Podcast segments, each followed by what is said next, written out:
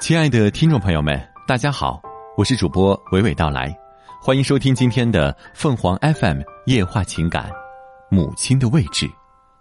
我久久打量着这张母亲烧着土灶时的旧照片，我看到的似乎不是土灶，而是一个人的时光和轨迹。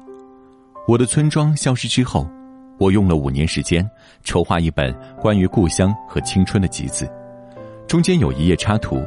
是设计师监制用的，我开始觉得并不好。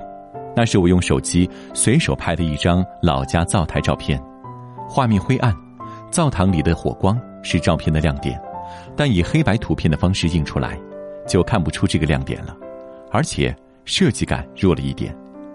二零一三年春天的某个时候，母亲在土灶前烧饭，等我炒菜，我用手机偷拍了这个场景。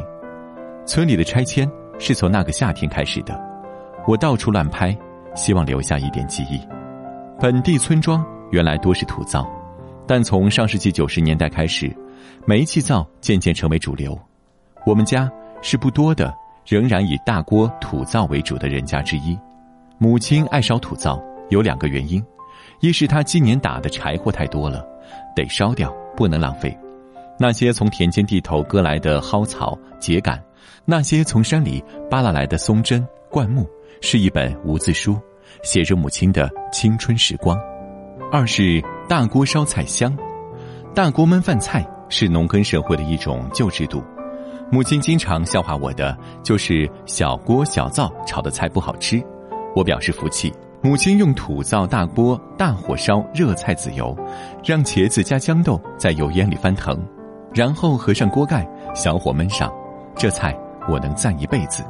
作为儿女，我们不能天天去看望父母，他们一定会想法子变出三两好菜，咸鸭蛋、咸肉都算。而在无数的日子里，他们粗茶淡饭，滚刀块的茄子烧豇豆，清汤菊花脑，鸡毛菜，土灶菜系的历史和他们的岁月一样长。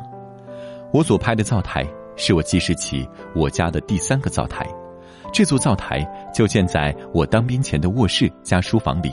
我当兵后，这座依老屋而盖的七尺小屋，做过一阵奶奶的临时卧室。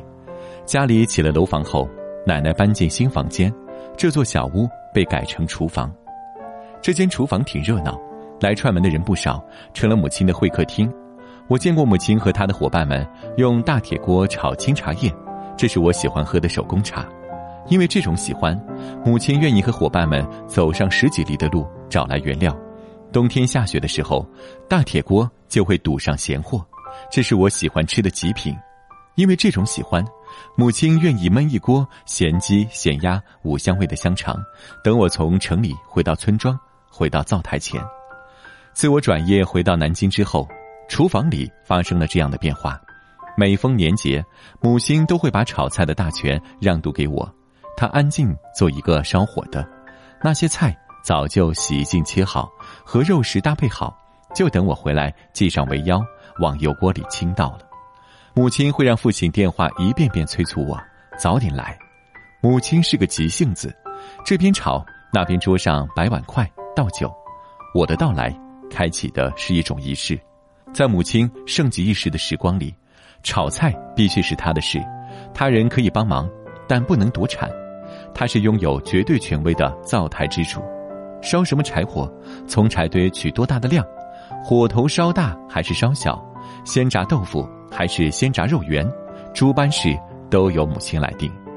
在重要时刻，从灶台让位，这是母亲老去的标志。